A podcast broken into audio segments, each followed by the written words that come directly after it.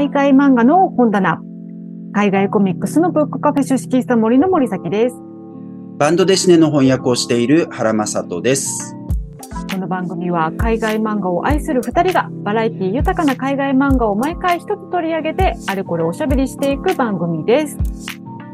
今日の海外漫画の本棚は私の方のおすすめでですね、こちらの作品ですね。うん。デイナ・アビラシェドさんのオリエンタルピアノという作品を取り上げたいと思います。はい。日本語版は2016年に関口良子さんの役で川出書房新社さんからうん。刊行をされました。で、オリジナルの方はですね、フランスのカステルマンという出版社から2015年に出たものになります。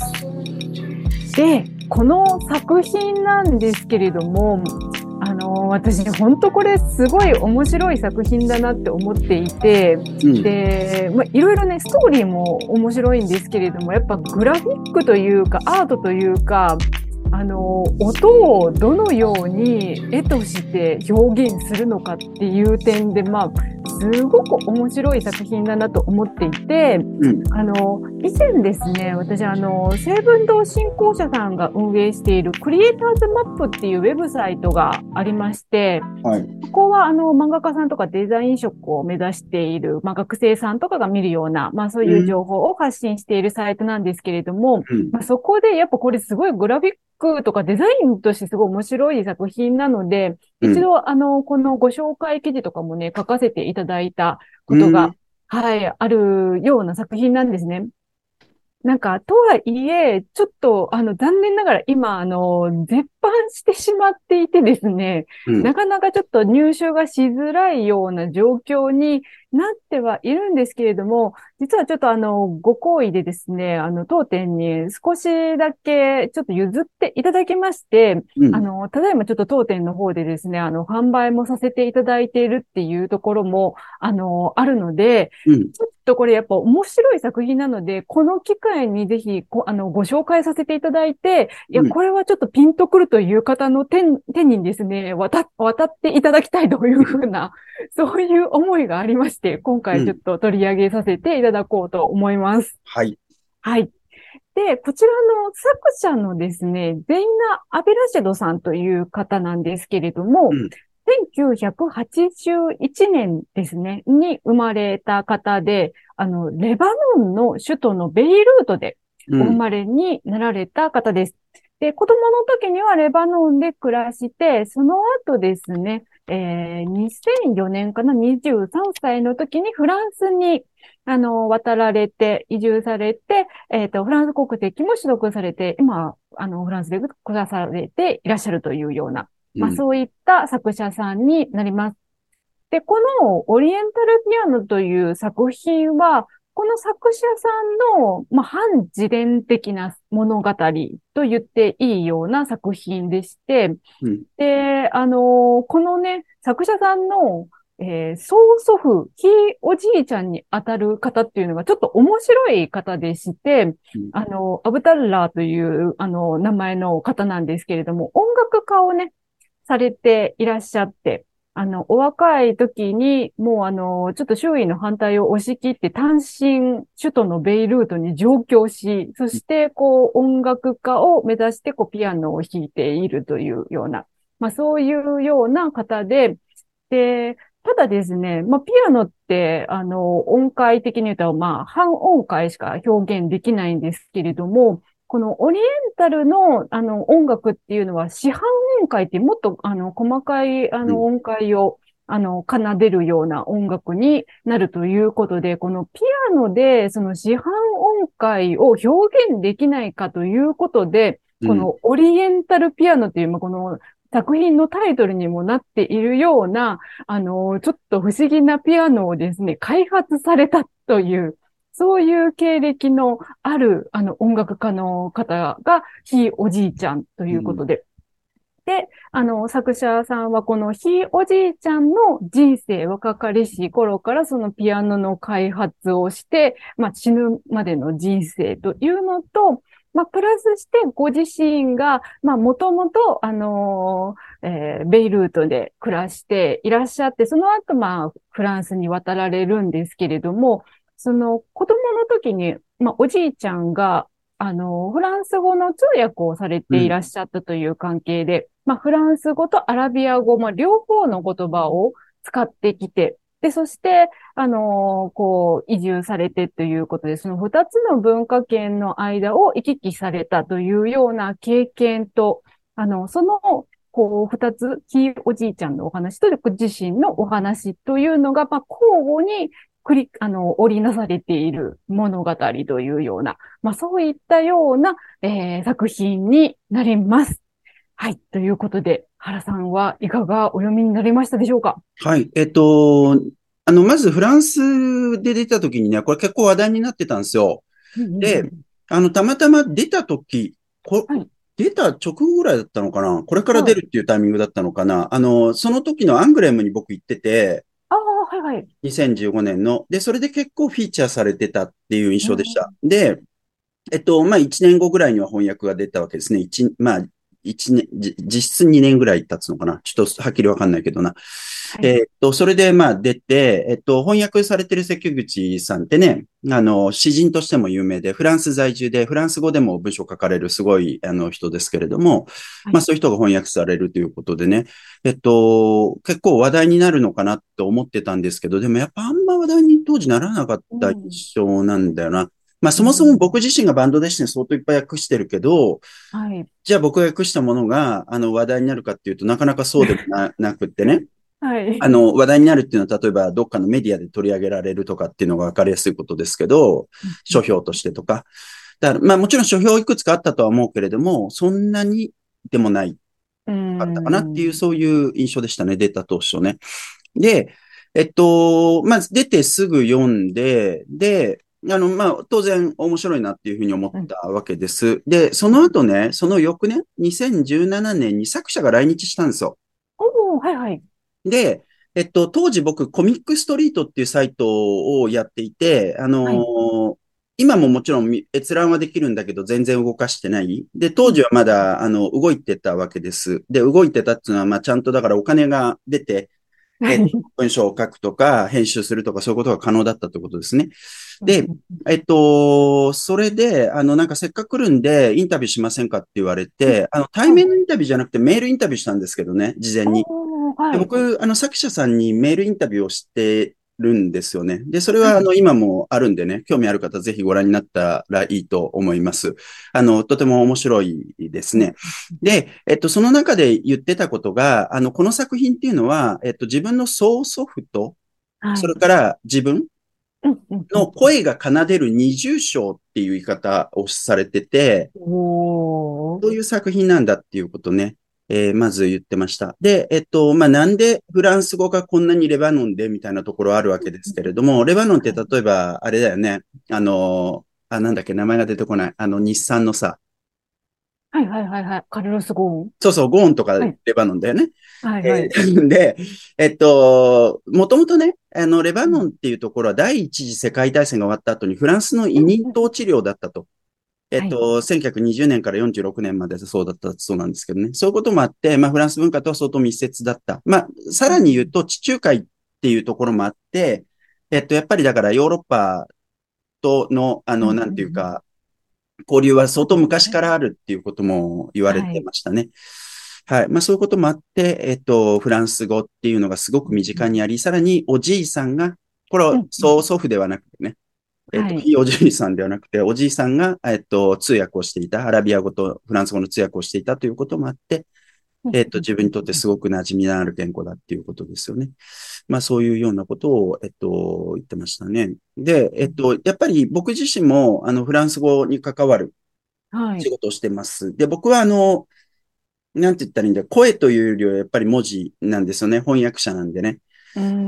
ちょっとそこはまた種類が違うところあるけれども、とはいえやっぱり、あの、異文化に関わってる人間としては、あの、とても興味深い観察とか洞察がこの作品の中にはあるし、はい。えっと、それから、まあ、それがなんかこう、感動的な形で表明されていたり、みたいな、えっと、そういうことも興味深いですね。あの、もともと、えっと、レバノンにいた時は、えっと、どっちかっていうとアラビア語に対して、ちっちゃい頃ですけどね、アラビア語に対して、なんて言ったらいいんだろうな、親近感がないっていうかさ、なんて、うんアラビア語が好きっていう感じではない。はいむしろフランス語の方が、なんていうか自分の興味。味の対象であったみたいなことが書かれていて、一種なんかこう自分にとって逃避場所みたいな感じになっていたっていうことを言われてました。はいで、えっと、これは僕は別にそういった体感を持ってるわけじゃなくて、日本語はい。とフランス語に対してね、それはもうなんかこう語学のレベルの問題もあると思うんですよ。僕はい。程度のフランス語のレベルだと、フランス語の方が大変だから、あんまりなんかそういう感じにならないんだけど、でも僕がねうん、僕はあの小説の翻訳もやってて、はい。グカハンっていう韓国の作家が、えっとフランス語で書いた、私、はいあ砂漠が街に入り込んだ日っていう小説を翻訳してるんです。でうん、その作品なんてまさにその感覚で書かれてる。韓国語、あるいは韓国文化、韓国っていう社会が生きづらい、生き苦しい。はいその作者が、えっと、フランスにある意味逃避して、フランス語で書いて、えっと、外国語だからこそ初めて獲得できた自由みたいなことを言っていて、語そういう感覚ってあるんだなっていうはい。のは、その時思ったんだけど、まあ、よくに、そういうところは似てる。うんで逆に、えっと、成長して、えっと、フランスの国籍も取ったりするわけだけど、そうすると、かつてある意味ノイズでもあった、えっと、自分の母国語。あの、フランス語もほとんど母国語だって言ってましたけど、えっと、その、アラビア語がね、また回帰してくるっていうか、えっと、うんなんか割割と自然にその言葉が出てくるみたいな、そのなんか面白さみたいなところとかも、すごく面白くて、この語学に関する洞察は非常にレベルが高いと思います。い。いやだからもう単なる漫画とかそういうレベルじゃない。うんある種の哲学書とかね、人文学の翻訳論とかそういうようなレベルの、あの、はい非常に、あの、鋭い洞察うんだと思いますね。うんえっと、そういうことがあると思う。それからあとね、面白いのは、だから、アラビア語とフランス語っていう二つの言語の間にいる人じゃない？ですか、この人って。はい。と同時に、もう一つは、絵と言葉の間にいる人でもあるんですよね。うんで、そのこともインタビューの中でちょっと聞いたんですけど、すげえ自覚的ですよね。おだからなんかこう、絵を支えるものとしての言葉とか、あるいは言葉を支えるものとしての絵とか、そういうことではなくて、うんあるある意味モンタージュ的な、なんかこう、二つのものの衝突みたいなものとか、そういうことについて非非常に自覚的うんうんうんうんうんあったですね。だそれちょっと面白い。で、えっと、バンドデシネを翻訳してたりとか、バンドデシネいっぱい読んでる人間からすると、この作品のオノマトペの多さは、はい。バンドデシネ的には異常です。いや、本当にそうだと思います。はい。こん、こんなオノマトペの多い、あの、バンドデシネはない、ないですね。これ、かなり、あの、世界中の漫画を探しても、ここまで多いのは少ないんじゃないでしょうかね。まあ、ただ日本の、日本の漫画で、やっぱり日はい本の漫画のオノマトペ、日本の漫画っていうか日本語のオノマトペの作りやすさ、オノマトペってこれいくらでも作れますからね。これ今でもいいはいくらでも作れるものなので、日本語って。ちょっとね、それは世界的に見たら例外的な言語かもしれず、他にもあるかもしれないけど、はい。ちょっとなんか日本にはもっとクレイジーなものがありそうなのは、する、すぐには出てこないけれどね。うんで、さ、なんかこう、僕昔、ちょっと前に、去年、一昨年だっけ、あの、はい。翻訳について文章を一つ書いたんですね。そんななんか大層なもんじゃなくて、自分自身が15年ぐらい翻訳してきた経験を踏まえて、うんうん。さらに、あの、すでにちょっと検索すれば、いろいろなんかこう、翻訳論的なもんって出てくるんで、あの、海外、漫画の翻訳のね、文章って、うんそういうのを参照しながら書いたんだけど、あの、その時にすげえ思ったのは、日本の漫画を海外に翻訳するときにね、はいオノマトペの話めっちゃ出てくるんですよ。あそ、そこがすごいハードルなんですよね、やっぱりね。あ。オノマトペが、特にヨーロッパの言語ってオノマトペそんなに多くないんで、はい。日本の漫画を訳すときにはやっぱりオノマトペを訳すことがすげえ重要みたいな話が出てきて、僕はす的にはすげえびっくりするの。え。マジ？そんなことある？みたいな。そんな重要？みたいな。でも確かに海外の漫画って、その、オノマトペっていうよりかは、なんかあの、まあ、ちょっとあったとしても、なんか動詞がいきなり書かれているみたいなところあーまあまあ、そうそう、動詞をそのまま。使ったりね。はい。なんか、また全然違いますよね。やっぱり考え方みたいなのがとか、ね。やっぱり、あの、スーパーヒーローものがオノマトペを作ってきた歴史はすごい長くあると思うので、そのスーパーヒーロローもののオノマトペを借用しているケースはすごくある。で、逆。に動詞をオノマトペとして使うケースって日本の漫画のオノマトペが普及していく過程の中で広がったもんじゃないかとか勝手に思ってるけど、まあ違うかもしれないけどね。はい。うん、あ、っていうのは、フランス語とかの場合、英語もそうだけど、動詞の中にある種の音が入ってて、その音が擬音の効果を出すんですよ。ああ、なるほど。そういう。だだからそれでいけるの。なるほど、なるほどそ。そこに身体性みたいなものがあるんで、はいそういう。ことが起きるんだけど、まあ日本の漫画もそういうケースもあるし、あ、日本の漫画っていうか日本語もそういうケースもあるし、そうじゃないケースもあったりする。やっぱそう、そういうなんかこう、それだけね、オノマトペっていうのが、あのー特別なものなんだろうなっていう。で、うんその中でこの作品が出てきてるのは、うんうんうんうん。すごい興味深いなっていうのは思いますね。で、こそれはこの作品のテーマとすごく密接に結びついてるわけじゃないですか。オリエンタルピアノっていう音楽の話であり、はいそれからと二つの言語の話でもあるわはい。けで、音ってすごい重要なテーマだから、すごくいいテーマだと思いますね。ですよね。それを、こう、どのようにやっぱりその、表現するのか、視覚的に表現するのかっていう点で、やっぱこれは本当に面白い。しかもその音が、な、なんていうのかな、なんか背景の模様みたいに使われたりするよううなんページとかもあるじゃないですか。はい。なんかこういう使い方とかはやっぱなんか、す新鮮というかすごく面白いなと思って、うんうんなんかグラフィカルですよね。すごく装飾的で、はい。僕ね、この作品を初めて見た時に思ったのが、うんうんあのさ、なんだっけ、ちょっと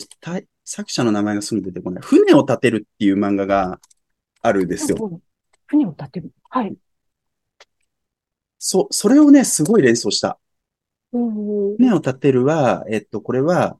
鈴木志保さんっていう人が書いてる、船を立てるっていう、あの、アザラシが主人公なのかなあの、動物たちが出てくるんですけど、で、ものすごくデザイン性が優れてて、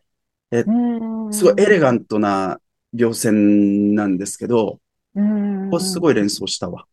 ああ、そうなんですね。あの、ただ、オノマトペとかそういうことではないな、多分な。そのうん、なんかこう、グラフィカルな部分とか。うんそういう部分。まあ、あとはあれだよね。やっぱりこれさ、なんかこう、マルジャン・サトラピとか、はいはいはいそれからあとダビッド・ベああ、うん、うん、うん、と、ちょっと方向性が違うんですけど、でも白黒で作られている装飾性。えっと、うん。マルジャン・サトラピの方がもうちょっとなんていうか、なんつったらプリミティブな感じがするけれども、絵としては。あ、の、ダビッド・ベイのね、ダビッド・ベイ大発作が翻訳されてるけど、ある種のページ、ものすごく装飾的なんで、うん、うん、うん、うん。それはちょっと確かに、近いか。そうですね。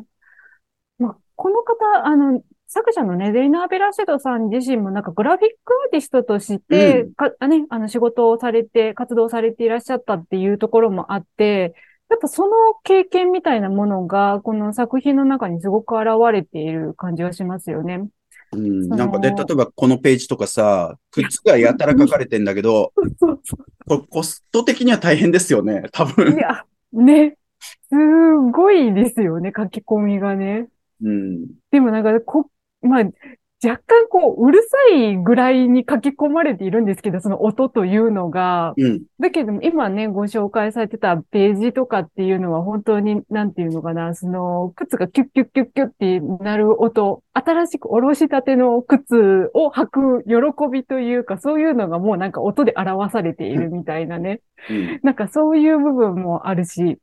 もう、あのー本当、うんめちゃくちゃ、この、この、ここまで書く必要性ないやろうと思うぐらいに音の描写がめっちゃあるんですよね。うん。私なんかあのーすごい好きだったのは、このアブダッラーさんが親友のあの、ビクトールさんと一緒に船に乗って旅をするんですけれども、うんその時に、まあ、あの、このアブダッラーさんは結構ドキドキしていて、で、逆にあの、ビクトールさんはな、結構のんびりしているみたいなことを例えるのに、魚を用いて例えていらっしゃって、はいはい、で、あの、自分、そのおじい、おじいちゃん、アブダッラーさんの方は、なんか飛び魚みたいに、あの、すごいドキドキしてたみたいなのが、なんか、飛び魚がなんかピピピピピピとかっていうふうに、はいはいあの、なんか、こうね、ちょっと、五線譜の中飛び跳ねているみたいな。めっちゃ美しい絵ですよね。はい。ね、この、このね、あの、飛びをめっちゃ可愛いし、すごくいいなって、うん、まあ、このね、あの、至るところにちょっと出てくるんですけれどもね、この飛び魚がね。なんかこういう表現の方法とかがすごい面白いし、あの、もう何個ピが書かれているんだっていうぐらいにあの、めっちゃピピピピピって書かれてて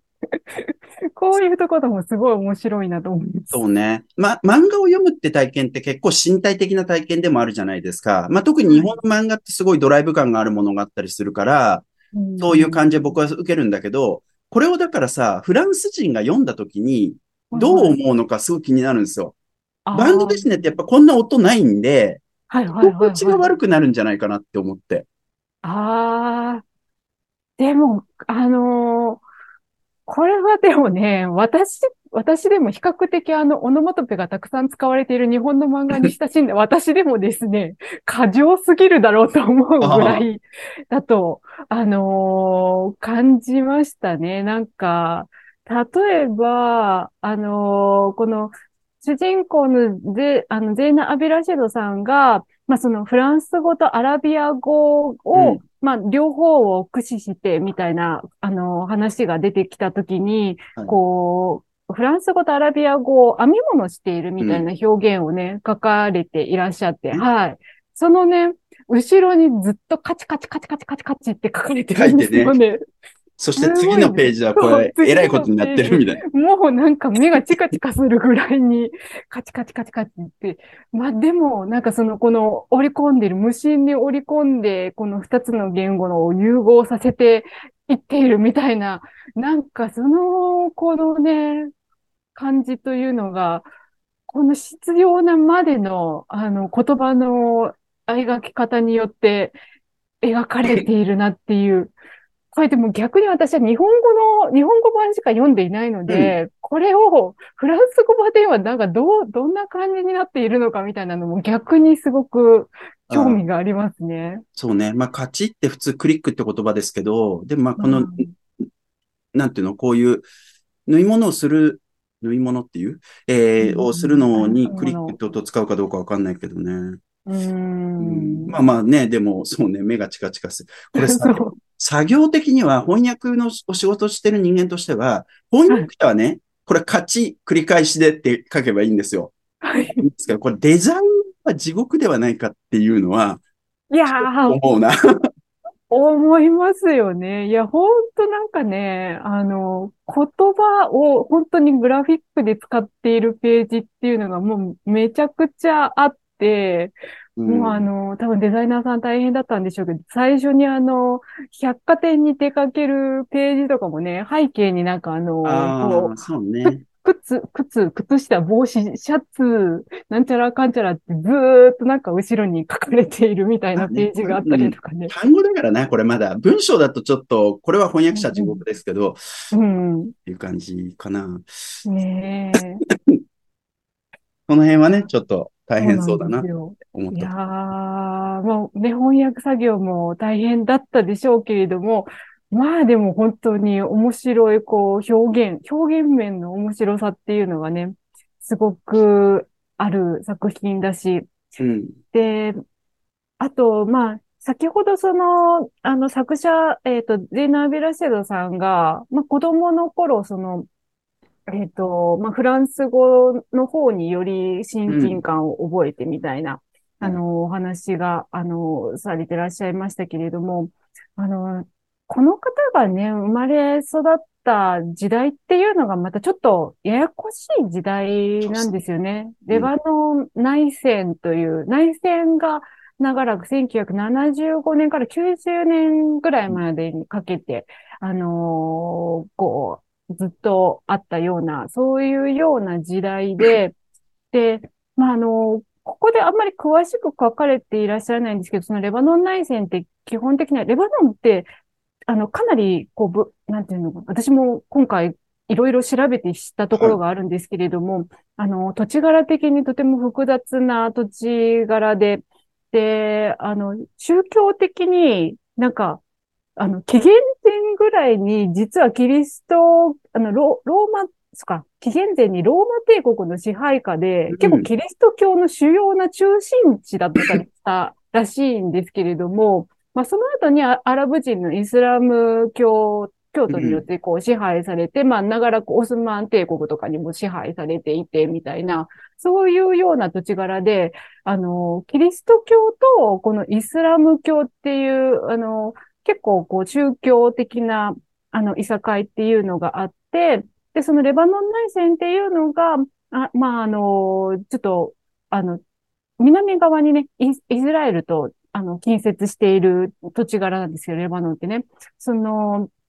イスラエルから、こう、パレスチナ難民がたくさん押し寄せてきたことによって、うん、その宗教的なバランスが崩れて、まあ、そのキリスト教と VS イスラム教徒みたいな、そういうかなり、あの、いがみ合いが、対立が起きたっていう、うん、まあそういうような背景があるっていう中で、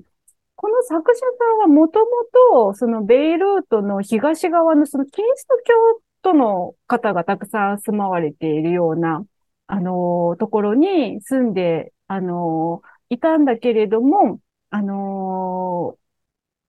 あ、っていうのもあって、多分そのね、特にアラビア語からそういうまあ、対立するイスラム教徒のね、あの方の言葉みたいなところに対して、なかなかちょっとこう、馴染みが持てなかったみたいな、あの、こととかもあるのかな、みたいな。なんかそういうのを少し感じましたね。うん、なんか特にその90年に、まあ一応内戦が、まあ一段落積むみたいなところがあって、で、その、あの、内戦がその、こう沈静化した後に、あの、この方、なんか、引っ越されたみたいなことがちらっとこの中でね、うん、書かれていて、はいはい、その、東ベイルートの、まあ、キリスト教徒の多かった地域から、まあ、その西側のね、イスラム教徒の多かった地域に引っ越されたっていうところもあって、多分その幼少期の時にその、やっぱ宗教的な対立がそれまであった中に、こう、入り込まないといけなくって、で余計にその、こ言葉によ、まあ、言葉もそうなんですけれども、やっぱ、なんていうんですかね、そういう、こう、あのー、これまでの宗教的な、あのー、いさかいみたいなものを背景にするような感じで、ちょっといじいじめられるじゃないですけれども、そのね、あのー、え、言葉のことをからかからかったりみたいな、からかわれたりみたいな、そういうようなのがあったから余計にやっぱフランス語の方に行ってしまったみたいなあそういうやっぱちょっと、あの、歴史背景的なものもあるのかなっていう、ね、そういう感じはすごいすごくしましたね。なるほど。まあ、そこのね、政治的な対立みたいなのはあんまりこの作品の中では描かれないじゃないですか。それだから作者がコントロールしてるんだと思うんだけど、でも、あの、その当時引っ越した時に言葉が出なくなったみたいなことは書かれていて、それはだからアラビア語もフランス語もみたいな。で、自分がいる場所っていうのが自分の居場所でないみたいな感覚があり、しばらく滞在することでそこが変わっていくみたいな話になっていったんだけど、今の話伺うとね、なるほどそういうことがあったのかなっていうのは思いますよね。うん、そうなんですよね。なんか、そういうのをね、こう、ちょっと調べてから読むとまたちょっと、こう、この言葉の、なんか、さらっと書かれているけれども、うん、そのね、あの、奥にはなんかいろいろやっぱあったんだろうなっていうのをね、感じられる作品になっているかなってまあ、その作者の選択が興味深いな。あの、書いても別にいいいいわけじゃないですか。まあでも書きたくないっていう気持ちもあるのかもしれないし、で、僕らみたいに文化を共有してないとさ、全然そこは想像がつかない作品読んだだけだと想像つかなかったりする。でも、例えば、えっと、レバノンの人が読んだらわかるのかもしれないし、いろいろ想像できるのかもしれないし、やっぱそういうところはすげえ興味深いです。本当にそうだと思います。うん、私なんか、前ね、あの、ちょっとこれ話ずれるんですけれども、うん、レバノンの映画で、二つの判決っていうタイトルの映画を見たことがあって、それが、まさしくその宗教によるいさかいの話を書いていて、えで、あのいもともとは、初めはなんかご近所トラブルみたいな感じで、うん。あの、二人の男がちょっとなんかあの、こう、えっ、と、な、何やったかな水道管か何かあの、こう、うまく壊れてなんちゃらかんちゃらみたいな、ちょっとご近所に迷惑をかけたみたいな、なんかそういったようなトラブルがあったんだけれども、その一方がキリスト教で、一方がイスラム教だったせいで、そのちょっとしたトラブルがものすごいでかい大、大問題に変わってしまって、すごい裁判沙汰で偉い話になって、もう当事者自身も、いや、そこまでじゃなかったのに、みたいな、なんか、そういうような、もうものすごいこう、あの、宗教対立になってしまったっていうような映画を見たことがあったんですけれども、やっぱそのぐらいに、このレバノンで、その宗教的な、あの、対立というか、こう心の中で、こう抱えているものっていうのは大きいんだろうなっていう、そういうことをね、感じさせたので、やっぱそう、そのあたりとかもね、なんかあったんじゃないのかなって感じは本当にしますね。うん。なるほどね。なるうほどね。ん。うん。そうね。そうね。まあ、あとね、なんかやっぱこの作品僕すごく魅力的だなって思ったポイントの一つは、あのー窓の向こう側の風景が何度も出てくるんですよ。で、これはいははいレバノンのベイルートから窓の向こう側を見る。これはだから曽祖父、えっと、もう一人の主人公のアブダッラーさんもそうだし、それからはいと語り手であるゼイナさん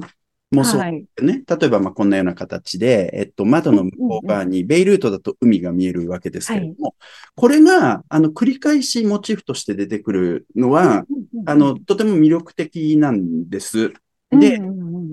すげえね、かっこいいのが、こういうとこやっぱすごいかっこいいんですけど、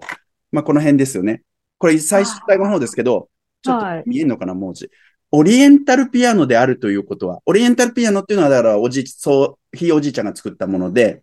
うんゼイナさんっていうのは別にピアノを作ってるわけじゃないけど、二つのげ文化の間を生きているという意味ではオリエンタルピアノ的な存在なんですよね。でうんオリエンタルピアノであるということは、パリで窓を開けて、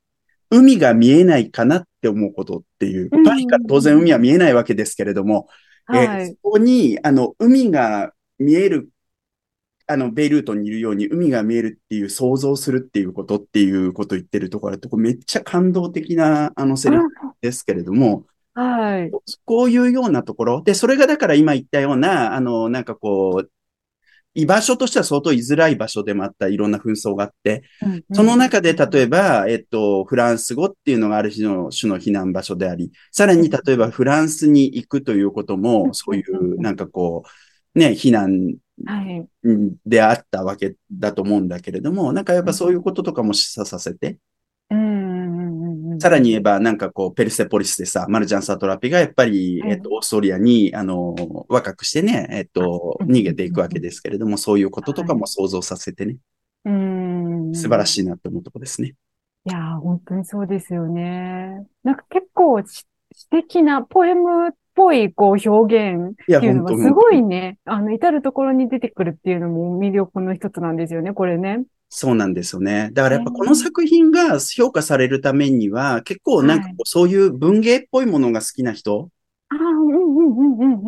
じゃないとなんかこう評価しづらいのかもしれず、だからうんそこはだから海外漫画とかバンドデシネっていう枠の中に入れてしまうことの難しさかもしれない。バンドデシネってとはいえまだそういうイメージもあるけど、やっぱ一方でさ、やっぱり、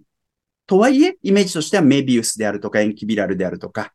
ニコラ・ド・クレシーとか、なんかこう、そういう、えっと、絵として SF 的なものとか、超絶技法とか、そういうイメージも強いからさ、はい。そこを期待してるとすると、なんか、ふーんって感じになっちゃうかもしれない。ああ、いやー、これ、だ、な、なんかね、魅力が詰まりすぎてるんですよね、本当にね。その、絵としても本当面白いし、その、文章表現とか比喩表現とかもすごくね、あの、凝った表現がすごくたくさん、いい表現がね、あの、たくさん出て、で、その中で、やっぱりこの、なんていうんですかね、オリエンタルピアノも、まあそもそもやっぱピアノっていう西洋のものに、このオリエント音階っていう、まあ、いわゆる東洋のものみたいなものをこう融合させたというか、一緒にしたまあ、ちょっと悲しいのは、その後シンセサイザーが、あの、開発されると、このね、あの、すぐにそれで、あの、もう、あの、いらなくなってしまったっていう、アナログなピアノはね。いい話だけどね。そういうね。